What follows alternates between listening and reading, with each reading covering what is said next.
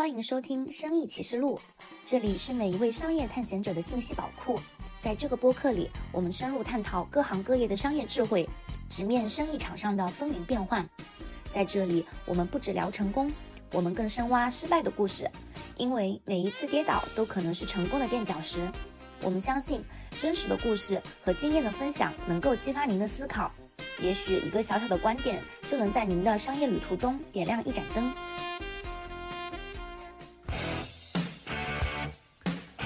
我是可可。今天我们来到一家仅投资十万元，在短短的五个月内就全部收回成本，并还在持续盈利中的小酒馆。十一酒馆于今年五月份开业，面积七十方，每晚十至二十桌的规模，仅需要一位员工就能每月稳定盈利二至三万元。今天我们有幸邀请到十一酒馆的三三，聊一聊一位文艺青年是如何将兴趣转化为成功的商业模式。你们当时就创立这个酒馆的初衷是怎么样的？就为什么想创立这个？嗯，因为我男朋友他本身就在呃之前不是在某那个前一家酒前一家店里当店长，他在那个店里当店长，然后其实也很辛苦，因为大部分还是他做，呃从后到前台整个所有的服务，其实他做了一个人做很多，当时他就有一种感受，觉得因为上限也很低，你说当店长，所以呃其实这是一个他的现状，但是其实我们。本身我们两个人之前在上海的时候，嗯，就想过说，呃，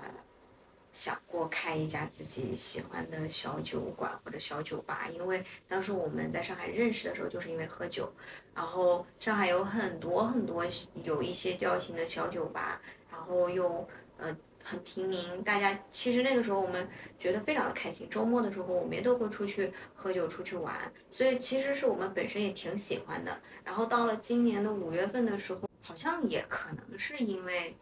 当时是听了一句话，我觉得一定要做，就是嗯，我当时看一个视频，这也是十一的来源，就是那个视频，呃，就是大象放映室在 B 站很火，然后它。的其中最后结尾的有一句话叫做嗯，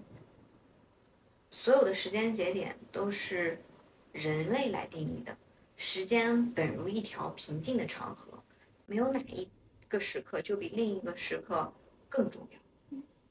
所以也就是说，其实我们拉长整个人生来看，我们总以为现在不适合做这件事情，可能要等到我们。多挣一些钱，或者是找到一个我们喜欢的养老的地方，再去做这件事情。但是确实就是那句话，就是就哪没有哪一个节点比另一个节点更加重要。就是我们我当时听完以后觉得很触动的，就是当下现在就已经非常重要了。所以或者说现在就没我们总是在给自己往后拖延什么事情，找一个理由，说等我有钱，或者等我到三十五岁，还是等我到四十岁再去做一件事情。但但其实。三十五岁、四十岁和二十五岁没有那么大的区别，我们只是在拖延。所以当时在五月份的时候，我觉得如果店铺合适、租金合适、地方合适，我们就做。我们当时就就，然后我们有一个大概的心理预期，花十万以内就去把。如果这件事情能落下来，那我们就做。然后找，确实当时是很幸运找到了现在这个店，因为要转让，否则我们可能在 EFC 的一个。更小更小的一个小小店里面去做，那个店反而位置没有现在的好一些，所以当时就是，是因为真的很想，然后去调研了一下周围的店铺。我男朋友呃当时还在上班的，白天其实是有大段的空闲，所以觉得就去试一试，就去看一看大概租金是怎样的，铺子位置合不合适，我们想要做什么样的，然后就突然就拿下来了，拿下来了就开始着手去做了，然后。连装修到所有的东西，半个月以内我们就开业了。当时有转让费吗？有啊。哦，对，转让费不高是吧？很低，就是当时是多少？嗯，三四万。对，三四万。是的，它其实整体来说还是比较的合适做一个这种小规模的创业。是的，是的。之前你们在上海的时候，你男朋友也是这个调酒师吗？不是，他之前是做健身的，他之前是健身房的经理。所以他其实一直在做线下，他一直做的都是实体。再早一点的时候，不在上海的时候做的是生鲜，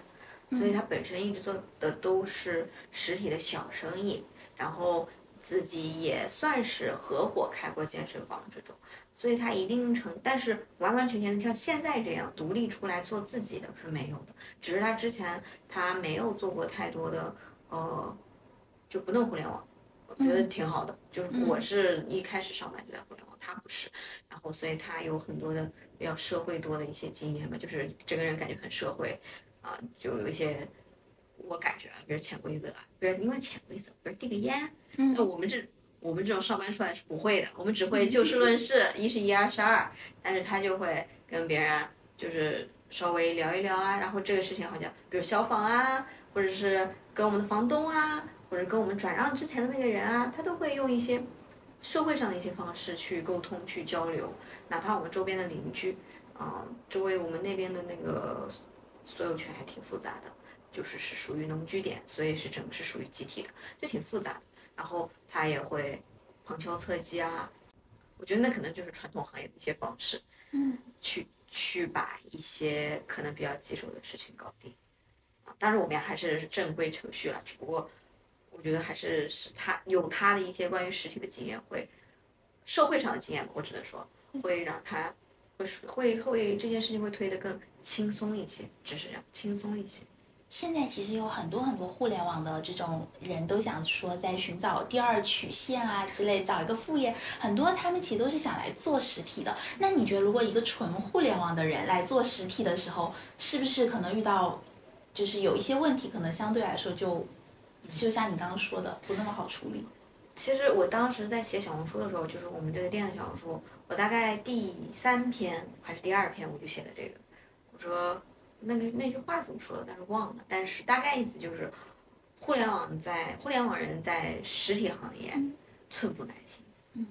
嗯，因为我刚开始接触的时候，非常的迷茫，焦应该叫迷茫和焦虑，因为我不知道该做些什么。我记得我当时总结了几个点，第一个就是，呃，非常严重的完美主义。嗯，我们比如说写规划，我们就得写半个月吧，是吧？写规划写半个月，然后呃，以终他总是就是会去强调以以终为始，说出来这四个字就知道我是哪个公司了。对，非常强调以终为始，然后所以你就会眼光放得很长远，你会以。一年、三年为周期去看做一件事情，然后这件事情你会把它上升到一个很高的高度。然后如果说做只做这一点点事情，在互联网人的眼里是不值得被做的，因为我们更喜欢做这么大的事情，对吧？啊，这是和实体就非常不一样。实体人就是一分钱也是钱，一分钱都要挣赚到手里，然后这一点点的小事也非常的重要。在实体行业里，把这一点点小事做好就已经很厉害了。是在在在互联网人眼里不太是，我觉得这是最大的问题。另一个其实就是我们会特别强调自己的与众不同，嗯，因为我们就是嗯，你如果从收入来看，确实互联网人在呃社会上的收入水平是偏高的，是相对高一些的，就在工作里面，所以我们会很容易形成一种假象，就是我很厉害。我挺牛逼的，我一个月能挣几万块钱，好几万块钱，然后我挺厉害的，因此我们会带着一种天龙人的视角进入到实体行业里，觉得啊那些传统行业的人就连个手机都玩不转，那些大爷大妈他怎么就能干好了？或者说那他那四十四十多岁的他能有比我这个二三十岁的人更厉害吗？或者说这些视野啊肯定不如我啊，我看了这么多，呃，实际上。到传统行业以后，互联网人很多，他自己引我们引以为傲的东西是在这个行业里面用不上的，用不太上。我们可能用上的就是人脉，有很多聪明的人，有很多厉害的人，有很多有钱的人，这可能是我们认识的。但是实际上，我们认识，举个例子，我们认识真真实实在在的酒水供应商吗？嗯，我们这就像我们这种，相当于是做纯互联网的，可以这么理解了。哦，就是玩，其实对于供应链。实际线下的东西我们一窍不通，所以但是做电商的人是不同的。我觉得电商的人是非常接触到商业的，但是我们不是做电商的。我现在也在做平台，也在做，就是我说的像在做在做 B 站，在做小红书，在做抖音这样的东西，但都和电商无关。我做的都是内容，所以这样的这样的视野，我周围接触到的人也都是这样。我我们这样的视野会以为让我们觉得自己写了个文档啊、汇报啦，或者是觉得自己很厉害。哎，觉得自己很优秀，觉得自己和和别人不一样了。我，但是实际上我说找个供应商，我找一个实际的能帮我装修的施工队、设计师都没有，嗯，就是可以说完全没有，以及如何去算算我的财务，如何去找一个财务公司能帮我去把我的一点点的账包出去，这些我都没有。回头可以给你。啊，但我但现在有，现现在在有有，现在有，现在现在有的也是我男朋友之前别人推给他的，就所以就是，嗯，很多互联网人去就去做这个东西，就特别是可能从品牌出来的，对我觉得会会有比较深的觉得自己是降维打击，但实际上我们对于这个实际的生意和就是真真实实创造利益的生意是差得很远，我们所理解的都太少了。我们总以为自己很聪明，觉得自己可能就比如说啊，举个例子，大众点评的运营出来是否能开好一家店呢？当然不能，这就是我说的互联网人，他都他都已经是这样一个平台上的平台运营嘞。他都已经知道这么多机制嘞，如何推流，如何推荐，如何让一个店打爆，但他实实在在去经营一家店也不会。所以这这里不是说大众点评不好，而是这就是所有互联网大众点评已经是够接近实际生实体生意的一个平台其实。很正常，因为我很早就意识到这一点，对是因为我在淘宝工作了这么多年，我们是不知道淘宝店如何运营的，对，我们是不允许被开淘宝店是的，是的，我觉得你之前的互联网的工作经历，应该还是给酒馆的经营还是带来一些帮助的。有啊，就是，呃，我觉得创新是确实是是很重要的，因为这是我也在工作里面的思考，就是创新的东西，就是我做实体，我不我永远不抄别人的，这是我自己。我就我永远不会抄别人的，我可能会借鉴，这也是我们做业务的时候最常发生的事情，就是我去看看别人怎么做的，然后我自己再改一改放到我的身上，这是这是很有用的，就是嗯算是创新吧微创新啊，微创新就是别人怎么做的，我改一改放到我的上面，以及我加上我自己的一些思考，这是一部分。第二部分就是对用户的，对于用户的视角，因为我本身一直做 C 端，所以我对于用户的理解就是相对简单直接，所以我会更加的知道我周围的客群是什么样子的，用户是什么样子，以及我想要通过什么样的方式可能可以获得到我想要的那批用户。因为我当一个店开起来的时候，除了我自己本身就有一批老客以外，就是我男朋友的那一批之前他维护的比较好的客人以外，那我还想要吸引我想要的客人，让这家店变得更加的年轻有活力。我要通过什么样的方式啊？那这也是有一些帮助的。那你们当时就是一般的这种吸引客户的方式，就点评美团、小红书，小红书，对我点评做的不太多，但是我会，呃，我会看这个分数，我也会不让它太难看，但是我不会，比如说很精心的去，比如说发笔记，因为小呃大众点评也可以发，但是你发笔记，然后我也不会像最开始开店那个时候会一直，比如说两三天找一个客人啊、跟他讲一讲写评价这种。现在我觉得，因为现在你可以看我的那个大众点评的评价，我的评价都客人写的都几百字，因为他们是确实非常喜欢。然后我后面就不会再追追求这个了，我更多运营的是我的小红书。现在小红书给你们带来了一部分的客户，对，小红呃是的，小红书是一部分，呃，比如说要月下这样的活动，我都是在小红书上宣布，然后就会因为这个活动，很多的人都会来，然后也会因为，比如说客人拍的一些照片，我我小红书上所有的照片都是我们关系很好的客人帮我们拍的，然后我上传到小红书上，很多人觉得啊。挺漂亮的啊，调性挺不错的啊，然后他们会来来打卡来看一看。如果真的也很喜欢我们啊，他会变慢慢的变成我们的常客。只要住在附近，觉得我们不错的，都会复购。这是我们嗯、呃一个我觉得目前为止做的还不错的地方。所以你们的复购率其实是非常高的。嗯，对，大概六七十的老客。你们现在酒馆提供的一些主要产品是什么样子的？呃，鸡尾酒、精酿，然后一点点小吃，嗯，然后也会有，就是基本上所有的酒你所知道的酒都有，但是高端的酒没有。whisky 呃，这种有嘛？呃，呃这种洋酒都会有，全部都有，纯饮的洋酒也有，啊，清酒、黄酒、热红酒什么都有，基本上都有，但是就是那个贵的酒没有，就是应该叫做一瓶开瓶的这种，也有，但是就是不会库存很多，就是因为我们是酒馆，所以我们会酒相对多，酒相对的种类更多一些，我们就，但是我们的库存就不会很大。比如说今天卖完了，那我就赶紧进货。我们大概是这样，因为库存如果就是好一点的酒确实成本是很高的，所以酒水并不是一个暴利行业，它没有那么暴利。然后第二个就是我们不进贵酒，比如可能一个月会有一次那种大哥，我点很想喝很贵的酒，那我我那我就存一瓶呗，反正就这种，我就存一瓶呗。然后基本上呃卖的比较好的是鸡尾酒啊，精酿，精酿我们除了罐装的也有机打的，精酿我们也都进的是很好的厂牌，我们基本上没有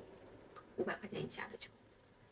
这个这件，这如果喝的人就会知道这件事情对于一个有精酿的酒吧来说，它大概是一个标志，就是它起码不是在胡做乱做。这对我们来讲，对我们自己一个很小的店来讲是很重要的。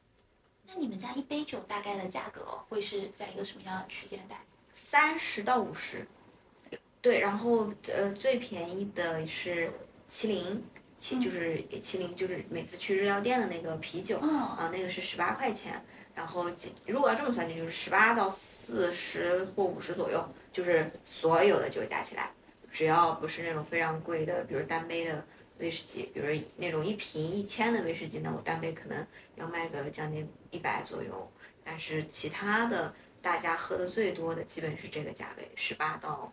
五十八之间，所以客户一般过来消费是等于是一杯鸡尾酒或精酿，然后搭配一点点小吃。对的，对的，呃，是这样。基本，但基本不会是一杯，因为我们不是，因为我所以我也想过咖啡的生意，咖啡是真的很难。想想或或许有一些难挣钱，是因为一个人真的只喝一杯咖啡。哦。但是酒不是，酒可能呃喜欢的人会喝一一三升。啊，也有可能有些人可能会喝完这个口味，喝那个口味，再换一个口味啊。他其实可能会喝两三杯，但是也有人喝一杯，这都很正常。所以他的呃尝试会愿意尝尝试了 A，再尝试 B，再尝试 C，这也是我们客人每次来来的次数会尝试不同的酒。所以有可能说，它虽然它的一杯可能是三十元左右，但它的客单价可能还是可以到一百一百五。比单价吧，比单价，对我大概比单价是一百五，就比单价是吧？有可能是两个人一起喝，然后消费一百五左右。对对对对对，有可能三四个人也有可能，但是所以我们是按我，所以我看的是比单价。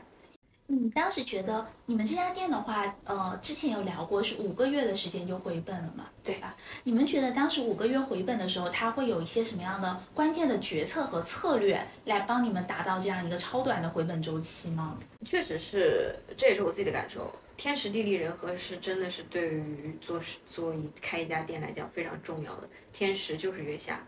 就是乐队的夏天，导致有很多的人愿意来。然后我们最后一场的时候，就是乐队的夏天，它播到最后一集，就是要出 Hot Five 的时候，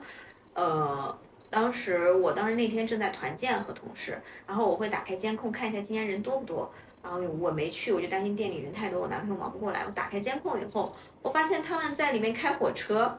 就是所有人 就已经够挤了这个地方。然后大家突然开启了火车，就是呃，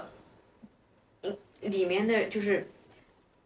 这个例子其实是想要说，就是因为乐队吸引了非常多的群体年轻人，特别是可能乐队的这样子的粉丝，摇滚乐队这样子的粉丝和你们酒馆。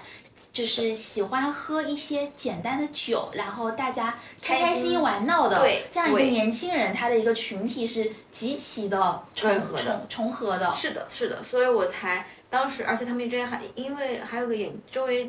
电商啊服务商是很多的，所以而服务商又是一个，其实电商和服务商都是劳动力密集型产业，因此它一定是要求。年轻人很多，他这个服务商里面肯定是年轻人超多，而周围住的都是年轻人，大部分都是在电商行业里面工作，对，所以这也是我当时这家店的一个选址一个蛮不错的，我觉得还不错的一个原因，就是周围有很多的年轻人，尤其是我们背靠两个这两个大的小区，而所以我觉得这是地利。当时在选址之前有思没有有没有，就是纯粹碰到了，就是纯粹碰到了，我觉得这家店有点大，但是我们我。我们两个当时开店的思考其实很简单，就是最好是转让的，这样我们不用装修太多。嗯，这样尤尤其是对于我们这两个小白来讲，就是对于其实对于自己开店是个小白小白来讲，不要太太费劲太复杂，然后所以就面积不要太大，然后位置不要太差，租金不要太高啊。我们其实我们没有想要低成本的，就是想对，就是因为我没什么玩，就是不要完美主义，我就都行都可以。然后，所以这是一个地利非常重要。天时就是这个时间，从八月份到十月底都是月下，所以每一个周五，只要我不去，就会忙不过来。然后第三个人和其实有很大的因素是，嗯，周围的这些我们所吸引到的人，他们和我们就真的像是朋友一种，已经分不，我已我觉得叫他们客人都有一些伤害我们的感情，已经到了就是到了这个地步，我觉得他们就是很好很好的朋友，他们也喜欢这里，他们把我们称之为家，就是回家了。然后，比如有新的朋友或者他的妹妹从远方过来，他就说带妹带我妹妹过来，先看出认一下家家门，然后下次再来，会有这样子，都会这样子去表达，他们会认为这里是家，而我也会从他们的身上能够感受到更多，嗯，一些开店的自豪或者一些开店的这种骄傲啊，这种感受，就是这种感觉。对，所以天时地利人和，这是我觉得。但如果没有天时，可能是不行的。就乐队的夏天，我觉得对我们来讲很重要。而而这三个加起来，我们也会有更多的可能性。比如说，我们会去做宠物日，有狗有猫。周二的时候，那一天是大家都会呃集体带，就是带的多一些。呃，有时候多了会有四五只猫。然后有狗就放在外面嘛，就进猫在里面嘛，这样的话就猫就不会丢就跑丢。然后周四我们也会去做一起吃饭日。我说一起吃饭是，就很多人问我们怎么参加一起吃饭日，我说你来就行了。一起吃饭日就是我们，我很就是我们是自己出成本，比如买几百块钱的菜，就是我男朋友自己做，然后买一些菜买肉，然后做一大份，然后就跟食堂一样，一个礼拜就跟食堂一样，我们做一大份一个菜，然后。请当天的人来吃，只要你是常客，就是因为有一些新客，我们会觉得有些打扰人家，就就可能不，我们也会收一收。但只要你是常客，就我们就会送，就会送送一小碟儿我们做的东西给你，我们叫做一起吃饭。这这是因为我们喜，我们两个也非常喜欢大家，所以才会愿意做这种自掏腰包的事情。我们是不用大家花钱的，就是你可以来只吃饭，不用买酒都可以。没，我们没有什么限制，没有什么要求，你来就可以了。所以这是我们能让很多人觉得这个地方很有归属感，嗯，很喜欢来的一个原因，也可能是我会回本。但是我觉得其实是不能这么归因的，因为我觉得实体的生意是，不是我们只能就是像事后诸葛亮。其实你们走的路线应该直接走了一个叫做中低端的一个路线，中低端性价比，对的，然后便宜大碗，对，便宜大碗，然后加上主理人可能是比较亲民，让他有这种家的氛围感，然后加上一些这种活动的这个。呃，活动上面可能不拉垮，活动营销上面是不拉垮的，嗯，然后产品上面也是不拉垮。因为我今年其实一直在看二三二四年嘛，就整个经济是做下行的嘛，然后所有的消费可能都会偏向于更加性价比的这样子一个感受。所以你现在会觉得回想这个来看，你会觉得你们这个酒馆是不是也是正好开在了这样一个时间节点上面？是因为。我知道这件事，知道经济下行这件事情，我才会定这个价格。有体感是吗？呃，因为也是另一个原因，就是我是做心理咨询师的，所以我对心理非常的敏感。我知道大家的消费心理有了很大的变化。呃，我自己是没什么体会的，因为我从我自己个人，我这个小小个体来看，我的工资是上涨了，因为我这是在上班嘛。那我隔一年我的工资再上涨，再加上我也晋升了，那。无论如何，我的收入是在往上升的，没有问题。但是是我个人的体会。但是我能够看到大家的是，从最基本的一些，总是爱炒什么什么东西，比如说炒鞋，嗯，当然像小时候，这是早年间啊，炒鞋啊，炒什么盲盒，现在仍然在炒，但是你会发现价格不再离谱了，嗯，不会再有人去追求额外更高的，呃，消费价值了。这，你举个例子。我同事爱吃肯德基，嗯，肯德基本身你说一份二十多，你觉得还可以对吧？但是他会选择在闲鱼上或者是呃淘宝上去买券，因为这样他爱吃肯德基就会让每一个单价变得更低，就会单顿每一顿每一顿是不是消费更低，变成十几块钱了？因为他经常吃，对吧？所以像经常喝酒的人，他更加需要的是便宜一点就能喝到酒，就挺好喝，挺不错，而不是我要八十多块钱、九十多块钱喝了一杯二百毫升，还没喝过瘾呢，就没了。所以他的这个群体可能以前这种一两百块钱一杯的群面对的客户群体，可能跟你们这样的酒馆他面对的群体，他是两拨人。对，可能一两百元一杯的这种面对的是类似于我和王桑这样的客户，嗯就是我们可能偶尔陪老公出来找个地方约个会喝一啊，杯，对，是的，这样的地方也非常好，非常有必要去去存在，给人以这种仪式感啊，这种嗯享受。但是因为我们本本身我们并不是一个酒馆的常客，可嗯能我一个月或两个月我可能会去喝一杯两百块钱的酒，只要它环境够好，我是愿意去打卡的。嗯嗯，但对，但但是如果我经常要喝的话，我可能就会觉得两百有点高了。对，就像奶茶的价格为什么也下来了呢？嗯，对，原先奶茶的价格将近三十块钱，现在也就十几块钱，喜茶也就只有十几块钱，你更不用说其他的品质下降了。啊，对，但你更不用说其他的价格了。但这就是我，至于我说的，就是奶茶的价格，因为大家喝奶茶其实是很频繁的，就是对于很多人来说，可能奶茶是频繁的，所以它的奶茶的价格，你就会觉得你更就是越爱喝奶茶的人，比如周围爱喝奶茶的人，更会去喝之前一点点啊、或者是这个茶百道，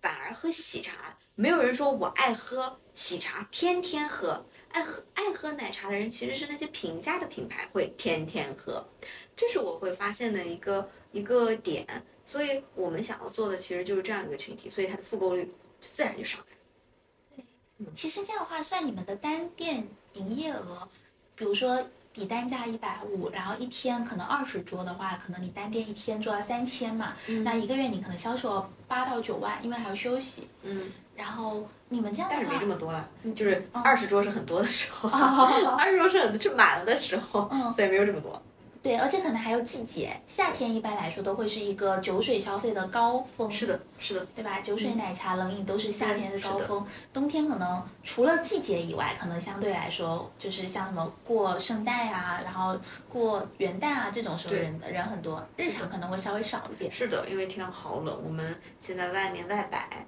比如像今天、嗯就没有人再会坐在外面了。对，其实我们也准备了炉子啊，我们专门为了就是冬天会准备一些呃那种烤火的炉子，以及我们自己专门买的从日本买的那个比较好的家用的煤油炉，在外面也能够辐射得到，但是仍然还是有这个天气情况，因为这么冷，你都甚至不愿意出门。对，所以就会会有，当然会有影响。那你觉得像冬天如果是增加一些品类，会有什么帮助吗？类似于什么嗯围围炉煮茶呀、啊围炉煮酒啊？对对，这个我们都在做，热红酒、关东煮，嗯啊、还有这个，比如炉子，我们会去用，我们有基本上所有的热的酒，我们都在做，热黄酒、热威士忌、热清酒、热红酒，然后还有像我们关东煮热的东西，我们都其实我们都在加品类，呃，但是其实就是还是那个问题，就是冬天的时候。很多人如果不是特别热乎乎，比如火锅，肯定是大家愿意出去的。但是只要不是这样的品类类目，相对来说都会有一些减少。减少对。的，对的，所以我们其实是有体会的。比如说天气只要一冷，我们的热红酒就会供不应求。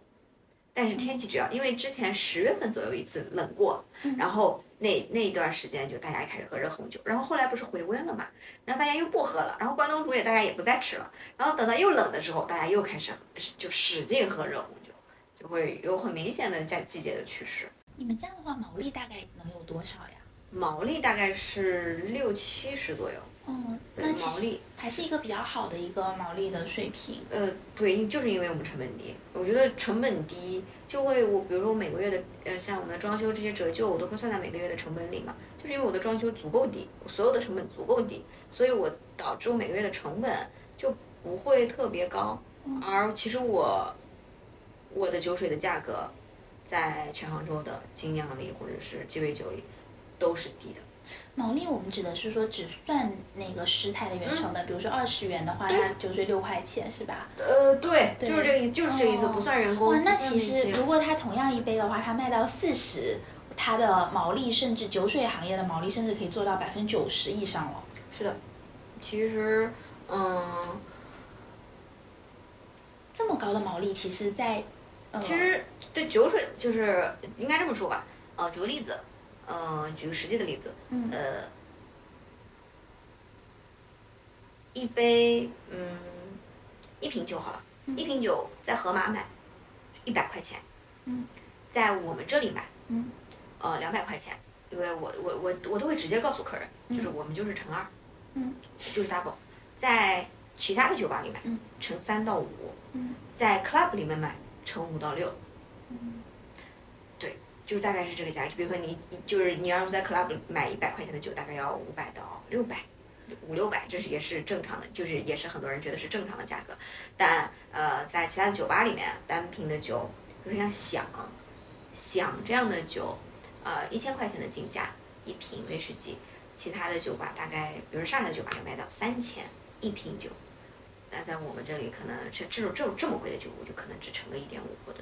一点五到二这样。像我之前看到我们这个附近其实酒吧是蛮多的嘛，对吧？嗯嗯但是就是我们现在就说这种酒水行业啊，酒水行业如果它利润毛利甚至可以到九百分之九十以上，加上人工其实并不会特别多嘛。我觉得如果你一个晚上做三千到五千，就是我说相对大一点的店，你的员工只有三四位这种情况下，然后你毛利还可以到九十，那其实这个生意模型，你不管从什么样方面来说，都是一个感觉利润会很高。就我对感受，对对，我想了解的就是，但是呢，我们看到的其实酒水行业的倒闭和也是很常见的一个情况。你是的你们觉得核心原因会是什么样？就是成本啊。我们一般做，我们不看毛利，我们只看净利。嗯，很多店的净利是非常低的，毛利是很高，但是净利是非常低的。像我们店就是因为我我觉得有一个原因就是毛利高，只是因为我的进价和卖价嘛。那我进价一千，卖价五千，确实五千减一千再除以一千，确除以五千，那确实很高，八九十的。什么样的地方能卖五千块钱去瓶酒？是不是 club？嗯那你 club 为了卖这五千块钱，你是不是要装修一百万？音响、舞台、DJ，所有的卡座、所有的装修，然后整个的租金等等加起来，这个就是酒水上面销售额是不是相对来说比较难拉动？就是呃客户的这种，这也是一个问题。就是酒水很多时候挣的是大哥的钱，就就是商业酒吧。商业酒吧挣的是大哥的钱，比如说今天大哥来了，他就点最贵的，比如说我们在 club 里面能看到点那个红桃黑桃 A 的，就是大家会给你这个五牌的这种，就比如把这种人称之为叫大哥，这个行业里的大哥啊。嗯嗯，大哥一晚就是大哥是可遇不可求的，那没有大哥的时候怎么办呢？大家对于酒，呃，尤其是在比如说杭州啊，就离杭州距离杭州是没有，因为电商的基因导致大家其实享受不不那么会享受，对，所以就会让爸爸就会让享受变成了一件比较不平常的事情。那么不平常就意味着单价要高，不然这个店怎么活？嗯，就会变成一杯酒要贵一点。嗯，有而在上海确实很低，因为我在上海我还我都我都惊讶了，它的它在这个位置，富民路吧那样的一个非常好的位置，开了一家很大的店，一个西班牙餐厅，它的鸡尾酒五十多块钱，我当时我都惊呆了，怎么这么便宜啊？然后非常大，非常大份，就是很大一杯，然后又非常好喝，五十多块钱，因为他人够多，所以他会可以把单价拉下来。但是在杭州，大家没那么频繁的去这个地方的时候，就会让这个单价变得更高。但是也有点像那种先有鸡还是先有蛋。你是因为单价更低，大家会来，还是因为你单价高，所以大家不来呢？这也是一个大家就是嗯没那么没那么没那么明确的事情。我的选择是单价低，我把单价放低，看人来不来。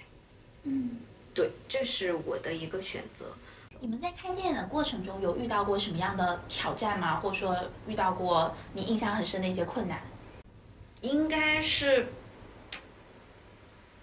我觉得是对于我们来说，呃，两个吧。一方一一方面是我们的规则，就是我的酒吧是不准抽烟的。嗯呃，因为我觉我男朋友开玩笑说啊，他他说二零二三年还有人在室内抽烟，就是一个公共的场所的室内抽烟，就像当众上厕所一样奇怪。嗯，对。然后他也抽烟，但是他也会认为室内抽烟是不合不太合适的，因此，呃，我的是因为我不想做的那么坚硬，所以很多时候我是写在菜单上，就比如这几行，我会有几个类似温馨提示。然后第一条温馨提示就是室内不要抽烟。啊、遇到非常多的人，对，就是说有些很多，我会发现一个特点是，年轻的人趋向于呃接受，可以可以，不好意思不好意思，我去门口抽，因为我门口我外摆的那区域就是为了抽烟的。如果你就是想抽烟，那我外摆有区域，你就有吧台都可以抽烟，就是外吧台都可以抽，只是里面不能。一呢，我自己闻不了；二呢，就是我觉得很多女生都闻不了。那也或者说就是不能不抽烟的男生应该也闻也就不喜欢嘛。那我不太希望让大家会有这样的体会，那我就会这么建议。因此有好几次，嗯，有一次我特别生气，我也发了小红书，我特别生气，我那个标题叫做“我当场就想创飞这个人”。嗯，他是我们那个区域的类似于像农居点回迁房，那就必定意味着有一些资历老的老人村民吧，应该这么说，然后有可能是个一官半职的，然后呢。嗯，我只知道那个人是这样的，然后他在抽烟，然后我就跟他说，我说不好意思，我还送了他半盘西瓜，我说不好意思，说我们这里啊室内不能抽烟，你看你能不能呃再慢慢抽完然后再进来，然后他就，他说我就不我就不，他说我就不，你们能把我怎么样？然后我说，他说我抽完这一根，我说不好意思，确实不太合适，你看能不能在门口？我一直都非常好跟他。说话，然后他说：“你信不信？明天我就让你的房租涨价。”哇！对，他说：“你信不信？我明天就让你的房租涨价。你们的房东我认识的。”然后，其他周围的几个人说：“好了好了，给小姑娘一点面子，因为我能感受到他们应该觉得我是服务员。”嗯嗯，然后我男朋友过去了，然后男朋友跟人家就是啊，就那刚才是我的媳妇儿。啊，不太好意思，不太懂事，就说这样，就是一些场面话，然后请人家喝了一个酒，然后怎么样？我当时觉得，真是真的真的，只是因为现在不能骂脏话，是真的，我就不太可理喻。而且有很多这样的人，就是很多这种大概四十多岁的男性，在在我们店里，我可以，我我基本上觉得这个群体，大部分在我的店里都会做出一些不不太受欢迎的行为。不是往地上扔东西，就是一定要抽烟，屡劝屡教不改这是这是一方面。但是我男朋友是可以比较好的化解的，因为他觉得我是个女孩子，说了呀，别人应该就会觉得不好意思吧。但没想到这些人不会觉得不好意思，当然觉得那你你是个女的，你凭什么管我？你一个服务员。对，就是这有很多人，很多人，这是这是第一个吧，就是我也会想，我我设立的这个规则到底有没有用呢？啊，因为大部分的。绝大多数的酒吧无所谓，都可以，就对，但是我不允许。就是我还是那个，就是我在我从一毕业加入社会开始，我就在上海，上海所有的酒吧都不允许，所有的室内场所都不允许，只要允许就举报，举报就罚钱。我觉我都以为这是一个常识，但到了杭州以后，我发现确实不是。然后我发现确实大家就那真的可以，但是我还是不希望我的烟我的房子里全是烟味儿。大家就会，尤其是我的通风没那么好，又不是一个窗明几净的地方，对不对？那我肯定我希望维护我这个环境。然后我就，然后也经常有人，比如说我说室内就提醒不好意思不能抽烟的时候，他们就会直接走，就不在里面了。嗯，但我也接受。但是所以这个可能对我来讲是有一些些不舒服的，因为我自己也有一些矛盾。如果我不这么坚持，是不是就会有更好的生意，会有更多的客人，会有更多的收入？但如果我这么坚持了，但我发现我这么坚持了，我也收获了一批愿意理解、愿意去去去去遵守这个规则。因为客户基数足够大，其实这个并不会动摇到你生意的其他方方面。可能还是因为我确实不好，不喜欢闻烟味，这是我很的。哇，如果这个是最大挑战的话，你们创业的确蛮顺利的。没有，还有一个也有，还有另一个挑战，可能是，嗯。我自己是认为顺利的，我自己自己的感受也是顺利的，呃，其他的我确实没觉得有那么的难，就是。对，我也觉得，就是我自己是觉得很没没那么复杂，就算很辛苦，比如说，但我觉得那都是非常简单的事情，比如说我从来没搭过小程序，那我就搭个小程序。那么现在我也没完成，我自己也有一些焦虑，但是我觉得那也没影响我店的生意。然后，但但是我也不完全觉得，可能这是我个人体会，因为我在店里的时间没有男朋友那么多，那可能我男朋友心里会有很多别的东西，这是可能他没有跟我说的，他可能选择自己去做完了，去承受了。我觉得有很多他都可能自己就默默默搞好了，我所自己能感受到的。可能都是相对顺利的东西，我觉得这是有有有区别的，非常顺利了。我自己感受下来哦，我觉得你们嗯相对来说顺利和成功的一个点，我觉得很重要的是在于你们本身的气质和你们吸引的这一这部分人的气质，它是非常非常吻合的。就是我们刚刚其实有谈到附近有没有就是也有你们你觉得还更好的一些鸡尾酒吧，它可能没有开下去的原因啊。你可能认为它的好，你可能是认为它装修比较好，然后调酒师比较专专业，对对吧？但是这些好，可能在我一个长期做营销人来看，我觉得它可能不是我们用户认知的那种好。对，用户可能认知的好是什么样的？主理人是一个很亲切、很热情，愿意让我进入这样的一个圈子的这样的人。然后这个的地方的价位是我能够接受的价位。就是超高复购率，我觉得其实是你们家区别于其他的这种酒吧。我觉得超高复购率是你们跟它相比最大的一个区别。哎，就是因为我们的价格定的足够合适，就是我不至于一点不挣，我不是纯正吆喝，我也我也能让一些人觉得是比较合心里合适的价位。我觉得这个是我们非常重要的一点，就是我的群体瞄的够好，够够精准，也确实是因为我们的地方，我们的地方就不是一个高档小区。我为什么要你？你说西湖边的小西湖边的酒吧确实可以八十到一百，你你整体的氛围都在那里。但是我就是一个能聚点，我为什么要那么高的价格？我我我觉得这是非常不合理的。而用户真正想要的东西，就像你说的那样，就因为我觉得就是我最开始你问我那个互联网也带给我什么，这个我足够，我自己就是个用户，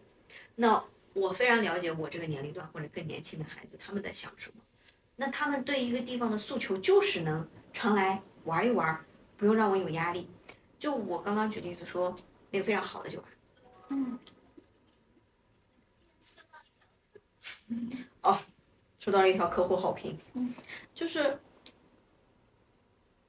我当时那天晚上我说的酒非常好啊，我们我还拍了照，确实非常漂亮，还发我们群里了。我说我们这个呃周末休息日来探探别的店，在梦想小镇。非常好的一家酒吧，就是都很舒服。我当时在坐在那儿，我第一个想，赶紧走吧，赶紧走吧，赶紧走吧，好难受，赶紧走吧。就是我在那里要，就这应该就是什么？如果我不化一个全妆，我收拾的漂漂亮亮，然后去坐在这里，慢慢的和我的呃朋友聊一些什么的时候，我觉得我那个状态是不合适在这个场景里的。我那天就是带了一个狗，穿着拖鞋，我们俩都穿着拖鞋。我那天就是头也没洗，就是穿的非常随意，因为猫妖小镇是我们遛弯的地方，啊，那我就就顺便过去，然后是看看人家的酒怎么样，酒单怎么样。我当时就想赶紧走吧，喝完赶紧走吧，一口喝完赶紧走吧，因为我真的我好难受，就是很好，但是我个人的感受就是不轻松，不放松，他。不像我喝一个咖啡一样那么简单。嗯，我喝咖啡就是我坐在那儿想干嘛干嘛。嗯，但是这家酒吧就是我会有一种别人在看我，或者是，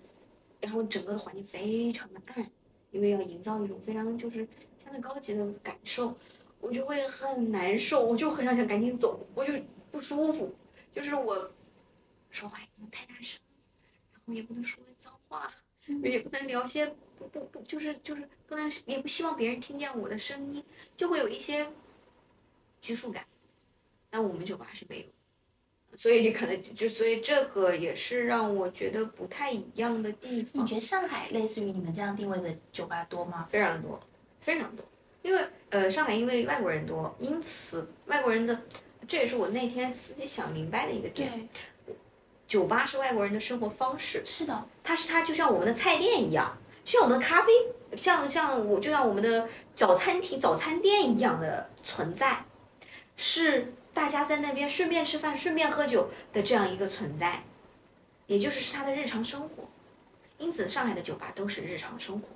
我去过，就是我有时候会去上海找朋友玩嘛，然后我，嗯，前一段时间也去了一家上海的酒吧，其实已经是静安那边非常非常有名的酒吧了，就我们在楼下排队排了一个多小时的那样子，然后上去之后呢，感受就是你刚刚说到的那样子，那个酒吧里面外国人非常多，可能有百分之三四十吧，嗯，就是人挤人，然后位置挤着位置，对，然后我跟我闺蜜是以一种餐吧这样的感受我们来消费的，但是呢，大部分的人他就。是点一杯酒，对，可以喝很久很久很久。是的，喝到我们就是我喝到我们吃完了我们的三个菜和两杯酒，他们还在里面喝。是的，是的，就是这样。就感觉他们的酒只下去了三分之一。是的，他们是用这个来聊天的。对的，对的，这就是我在上海感受到的酒吧的样子。好一点的酒吧可能再带一些 live，是比如爵士的 live 呀，或者什么 live，不是那种唱歌的，都全都是那种大提琴这种，就是。你会有一种感受，就是在上海的酒吧，只要是开在，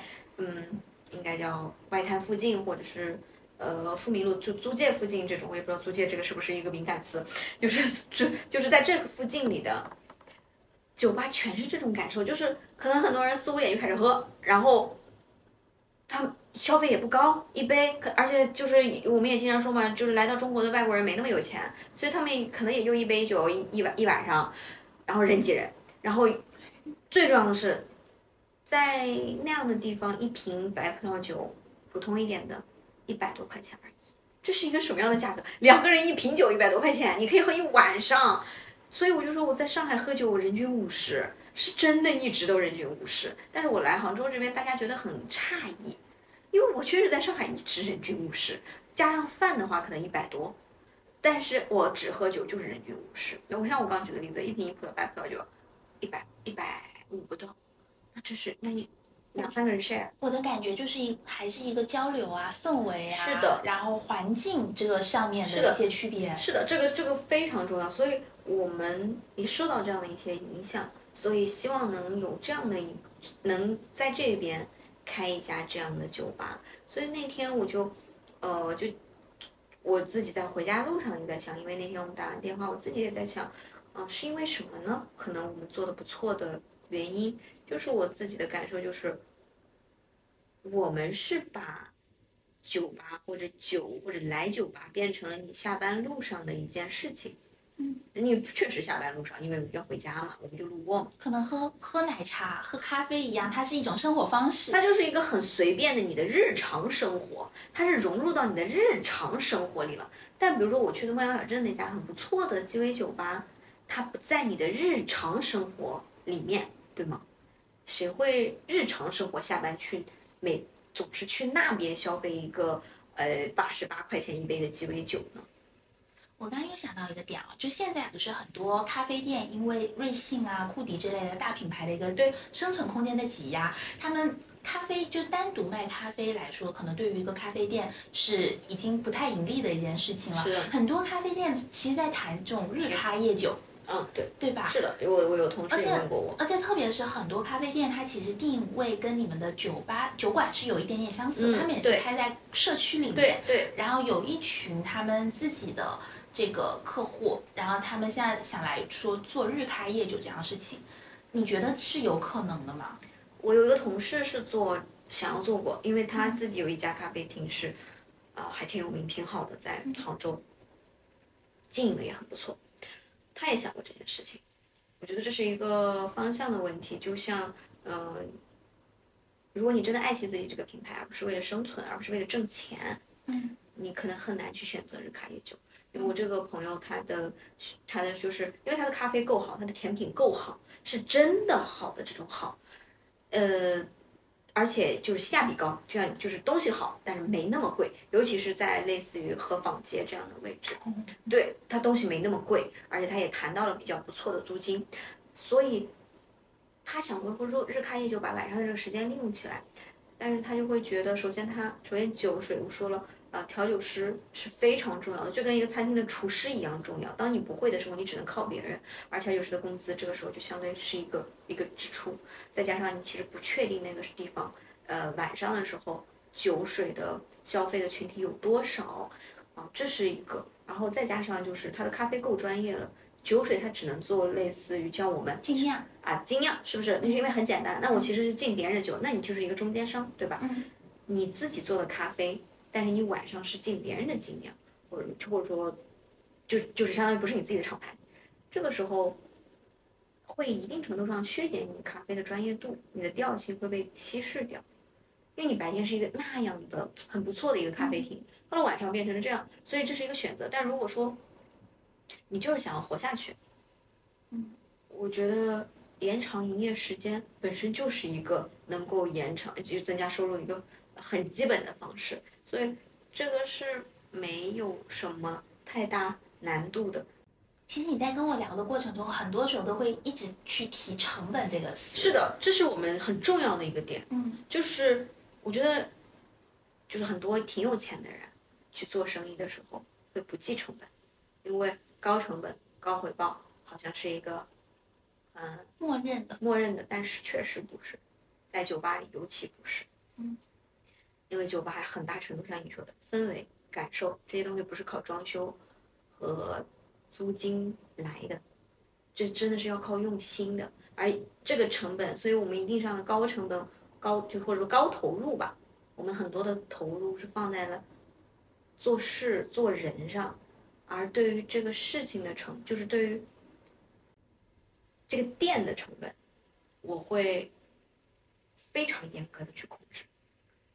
但是控制成就我说了，我控制成本绝对不会削减产品，这是我们很重要，我觉得是很重要的一个，就对产品是非常非常有初心的。对，但是我们。对于其余的额外的成本，我举举最简单的例子，就比如说干冰，是不是可以让这个东西很漂亮？我不做，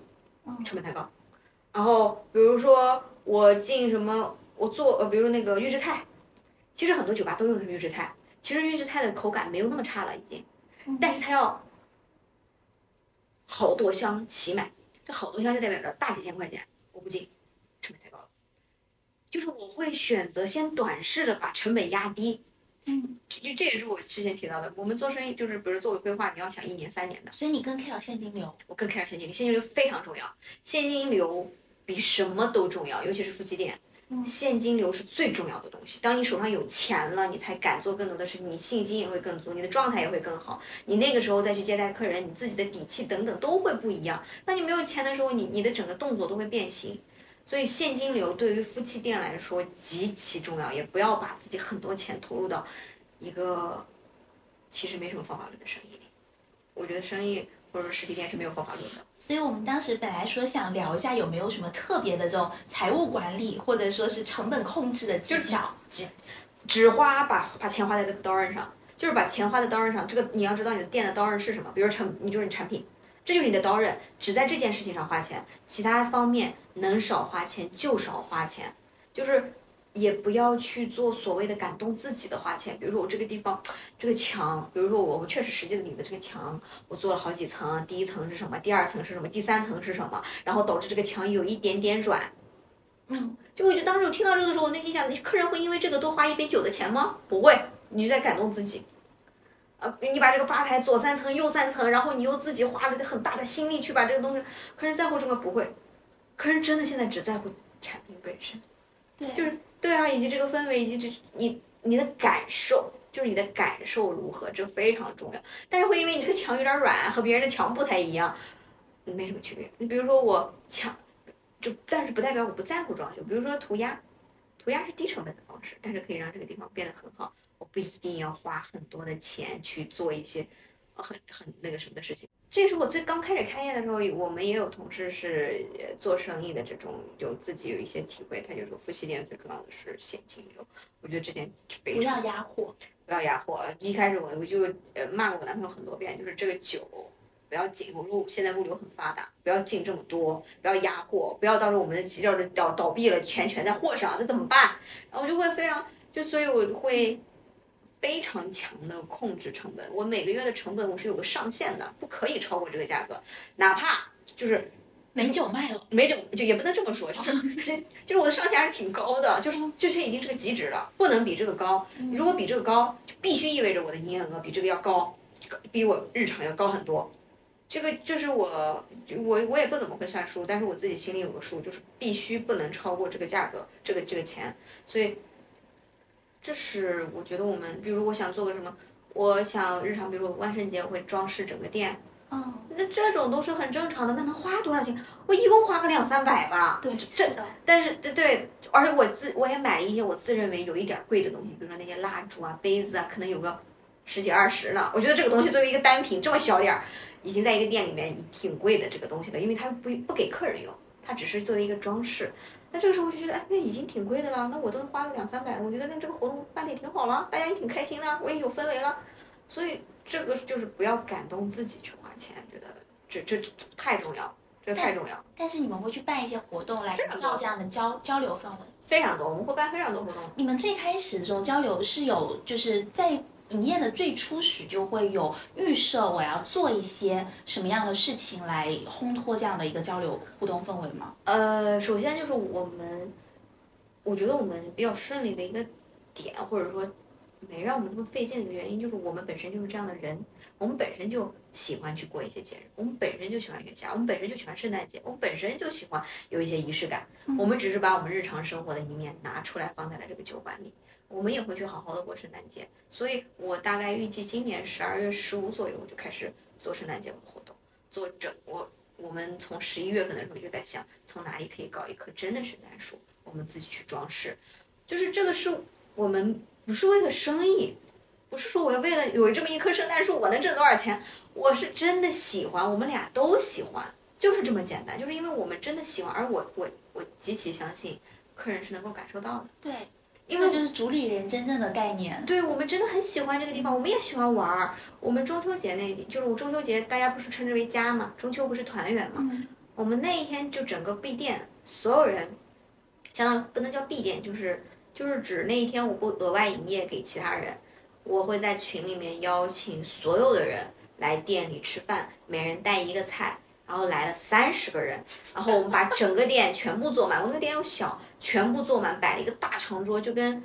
吃食堂一样。嗯然后，然后我会把大家所有带的菜放在一个，就像一个自助餐吧一样，每个人就在就去挑这个菜啊，然后大家一起过中秋节。因为我们本身也很喜欢大家，因此做这些事情就是一点都不费力。我们不是为，就是所以说的不是复制来的。本身就喜欢交朋友，就喜欢过节，然后就是很有仪式感这样子的。就就是做活动，可能如果自己店里不办活动，家里也要办活动。是。的，就是这个意思。我和朋友也会办活动。嗯所以你会觉得就是这样子的特质，其实主理人需要具备一些个人特别强的特质，才有助于开好一个小生意吗？嗯，我觉得这个是是必备的吗？是必备的，是必备的。我在这里讲的很清楚，我觉得是必备的，因为因为我们在开店之前不是有一个 B 站的 UP 主来采访我们嘛，然后也有很多人看了那个视频以后就来店里找我们取经。嗯尤其是你看成本低，对吧？感觉什什么人都能拿出来，确实很多人都能拿出来这个钱，很简单。然后找一个地方是不是就能干了？然后当时我的一个很大的感受就是，第一点，你到底你是不是真喜欢？你是不是会在这个店里？就很多人，比如说我招个店长给我开这个店，那这个就变成一个商业酒吧，而不是你真正是你自己的东西。那这商业酒吧一定程度上就很有可能会因为一些很正常的原因而倒闭，没有客人，或者这个店长大家都不喜欢，因为店长店长也只是一份工作而已，对不对？我为什么要把这个地方当成家？那两点到了下班时间我就得走，你再怎么样我也不会跟你交朋友，我就要走，因为这是我的工作。当大当酒馆变成一个上下班的地方的时候，就是一个店员上下班的地方的时候，酒馆就不能叫酒吧，它就变成一个商业酒吧，因为它有固定的上下班的时间。因此，主理人的特点是我当时觉得我男朋友非常适合的原因，因为当时他开就是他之前在那个之前的店里做店长的时候，也很成功。就是很成功的，就是很成功，就是因为大家都喜欢他，而他也喜欢大家。那个店里因此拥有了很多的老客，就是都喜欢找他玩儿，都喜欢他，他也喜欢和大家玩儿，就是因此那一批客人也成了现在我们这一批啊、很重视的客人，就是现在这个店。所以我当时才觉得他是真的喜欢这个氛围，喜欢在这个店里面服务大家。成来来来组织大家，他是真的喜欢，而大家也喜欢他，这是一个非常必备，一个酒馆能做好非常重要的因素，尤其是在我觉得是在现在这个时间，现在这个这个这个节点，就是低价的东西很多，为什么是你，对不对？嗯，对，这个点太重要了。所以很多人在问能不能开酒吧的时候，就我就会很很直接的问你喜欢吗？你会在这个店里待着吗？如果你不喜欢，你也不要不愿意待着，那就做好赌博的准备，就是你比如你投点钱，赌博，就是你能能回本儿，那就是挺不错的，说明还是有一些呃还是有一些实力在的，但是它一定不是很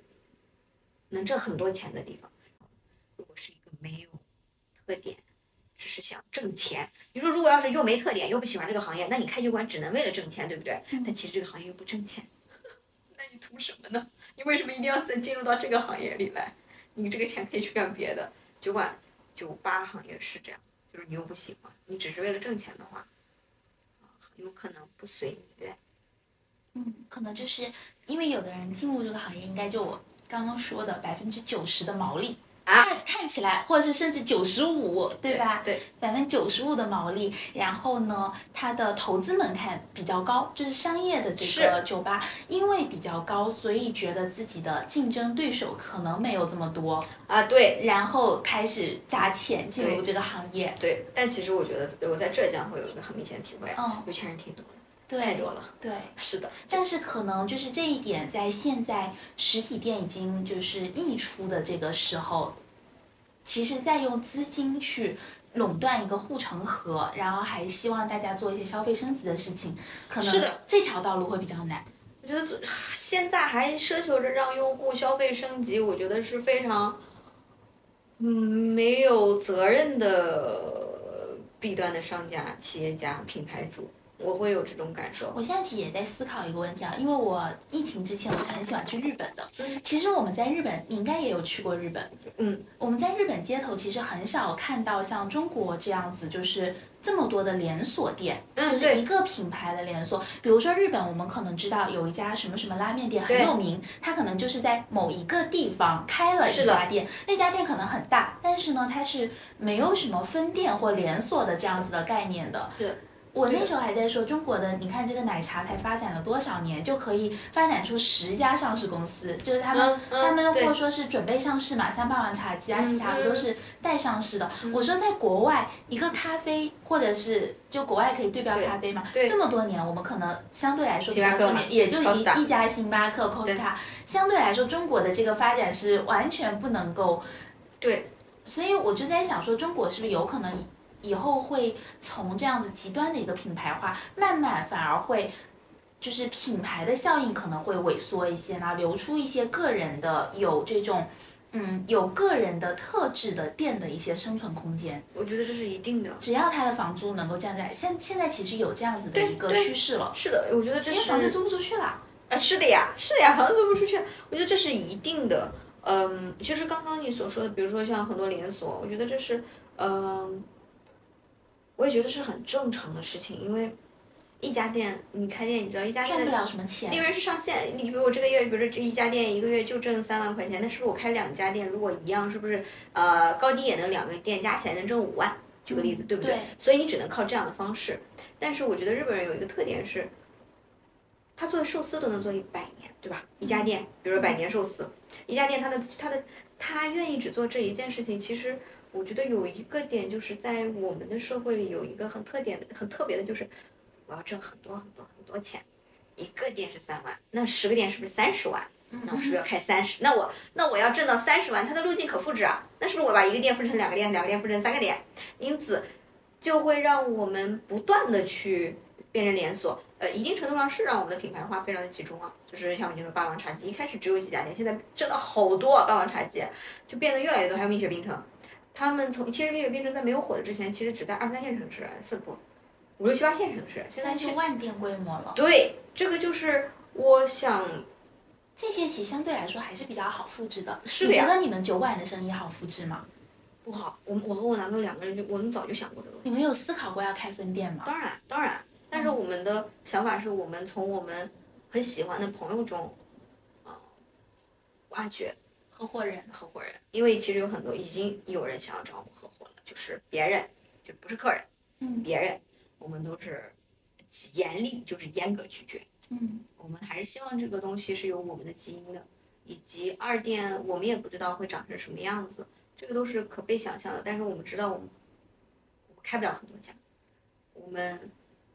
呃这也是我一直说的那句话，就是也是奶比如奶茶店的那个，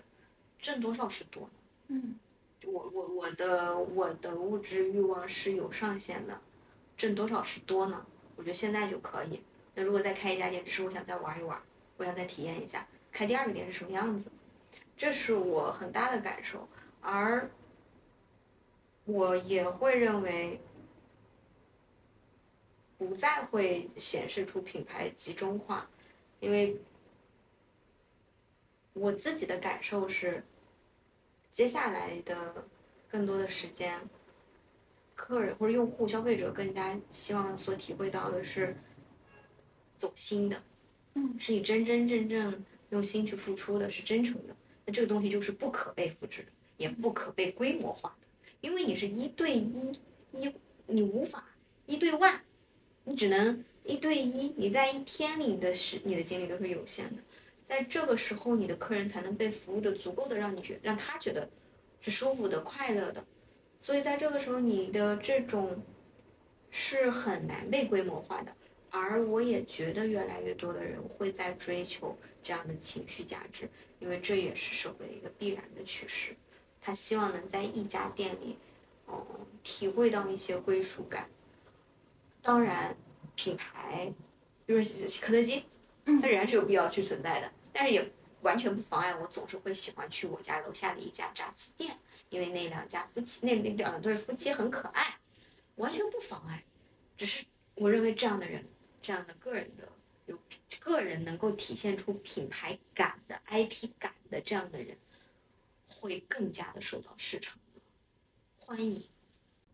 你觉得这种一个小店的品牌感，它都会在什么样的地方体现出来呢？嗯，我觉得是我们带给客人的一种独特的感受。这个感受是你不能够说出来的东西，是你说不出来的东西。就是像你这个刚表达的，在那个上海的那个大家都在聊天的酒吧，你会觉得氛围很好，但是你觉得氛围好在哪儿了呢？你也其实很难去描述出来，但是你会觉得舒服，对吗？在那样的一个环境里，大家都很自然，很很轻松，在可就跟朋友聊天儿什么的。因为在杭州的酒吧完全不是那样子的，对对差异太大了。对，然后你就会觉得在那个地方是舒服的、自在的、轻松的，然后也很简单的。但是你那种感受是什么呢？你其实是很难很难表达出来的。那我们最后来问两个问题啊，就是我们今天其实聊了很多，我觉得非常多都是很有价值的。你有没有就三三有没有想说要向想要进入餐饮业的这样的我们的听众来提供一些经营方面的建议？经营方面，我觉得，嗯，我给的建议都很虚，哦就不是那种很很实在的，因为其实实在的，我觉得你刚才已经说了很多，我都可以来总结。啊，好的，太好了。嗯就是我自己的感受是，可能因为我自己也是做心理，所以我自己会有很明显的体会，就是不要逼迫自己去做什么，因为挣钱，不要因为挣钱就逼迫自己去做些什么东西。嗯，这个很重要，真的是要你喜欢、你热爱、你愿意去做才行。热爱真的可以变成钱，喜欢也真的可以变成钱，这件事情是很重要的。但是大部分的现在的人又没有热爱，只会认为我会我会这个东西，那么就去挣钱。所以这是我们一个很很难过的一件事情。但是这件事情很重要，尤其是在酒水行业或者餐饮行业，我觉得也是。当你足够爱你的客人，你才能做得很好吃吧，而不是把它当成一个。以及你比如说上海一个非常有名的，我那天关注了这个店主，Fine Cafeteria，就是上海很有名很有名的一家 brunch 店。嗯他的主理人就极其爱他家的东西，甜品，他们家的一些融合菜，一些创意菜，极其爱。他自己的那种感受就是，而且他自己也非常会做饭。大家去他家，但是那个餐厅里的菜我不知道是不是他做的，应该可能不是吧？他有专门的厨师，但是他经常会邀请朋友去他家吃饭。一大桌子菜都是他做的，很很容易看出他很爱餐饮，很爱美食，对不对？所以，当你只是想今天是个风口，要挣钱，嗯，做副业，对，做副业 啊，那那只能说我就说，就不要对他有抱有百分之百的期望，百分百啊。可能呃，你有一些别的朋友帮助等等，我相信还是会会好起来，会好的。只是，这是我自己的体会，就是这件事情热爱喜欢，你真的是这个圈子里的人啊，喜欢这件事情非常重要。如果没有的话，你的客人、你的用户、消费者很难感受到这个品牌和别的品牌有什么区别。这是一点。还有一个就是，花小钱办大事，动动脑子，怎么花小钱办大事？不要想着说，呃，这也是我们可能我们这个年代的人的一个体会，因为我发现我周围的孩子也是特别会省钱，特别特别会省钱，可能花一点时间，但是省了很多钱。比如说他们会去那个海外海那个服装城买衣服，一件风衣几十块钱，嗯，几十块钱挺挺好看的，就是挺正常的一个风衣啊，不是就是也是新的，就是现在就是。再拿钱砸钱去办事的年代，我觉得过去了。就是你花点心思，不要懒，不要觉得自己有钱就可以包给别人，然后就行了。不是的，传统行业不是这么干。传统行业就是你要事无巨，你只要装个房子你就知道，你肯定要事无巨细的去盯着这件事情，不是花钱可以解决的。就是也不要想着自己有很多的钱就可以，就是钱要花在刀刃上，所以。稍微花点心思，你可以省很多钱；花小钱办大事，这会很大程度上增长你做生意、做实体店开店的信心。你会觉得自己就花了这一点钱，干了这么多事情，我好厉害。你会有一个很大的信心的增长，而不是我花了一百万。这，嗯，对，这个是有很大的对于我们自己的鼓励的作用的。就是我花小钱办了一件大事，这个趋向趋势。在社交媒体上非常火，就是花小钱办大事，这个很重要。这件事情和前面那个热爱是一样的重要，只有这样，我觉得才是一个很良性的开始。但是这也只是开始，就是很良性的开始。这点可能这两个建议是我能想到的，其他的我觉得很多只要做过生意的人都知道。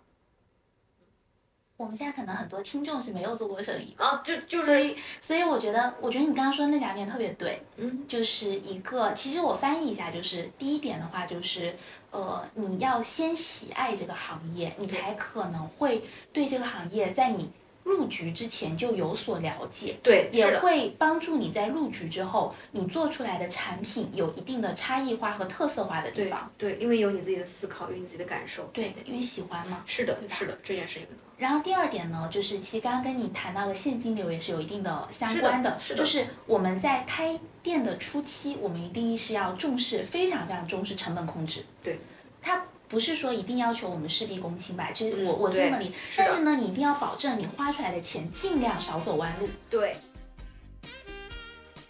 我们这一期的播客到这里就结束啦。如果你也对做一个小生意感兴趣的话，不妨关注一下生意启示录哦。我们下期再见。